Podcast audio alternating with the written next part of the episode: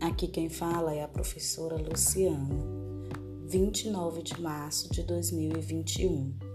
O tema da aula de hoje é frase, oração e período. Embora muitas pessoas usem os termos frase, oração e período como sinônimos, eles apresentam conceitos distintos. Frase é todo enunciado linguístico que possui um sentido completo. Oração é um enunciado que contém um verbo ou locução verbal e que pode não apresentar um sentido completo. Período, enunciado que contém um ou mais orações de sentido completo. O que é frase? Frase é todo enunciado linguístico que tem um sentido completo e termina com uma pausa pontuada.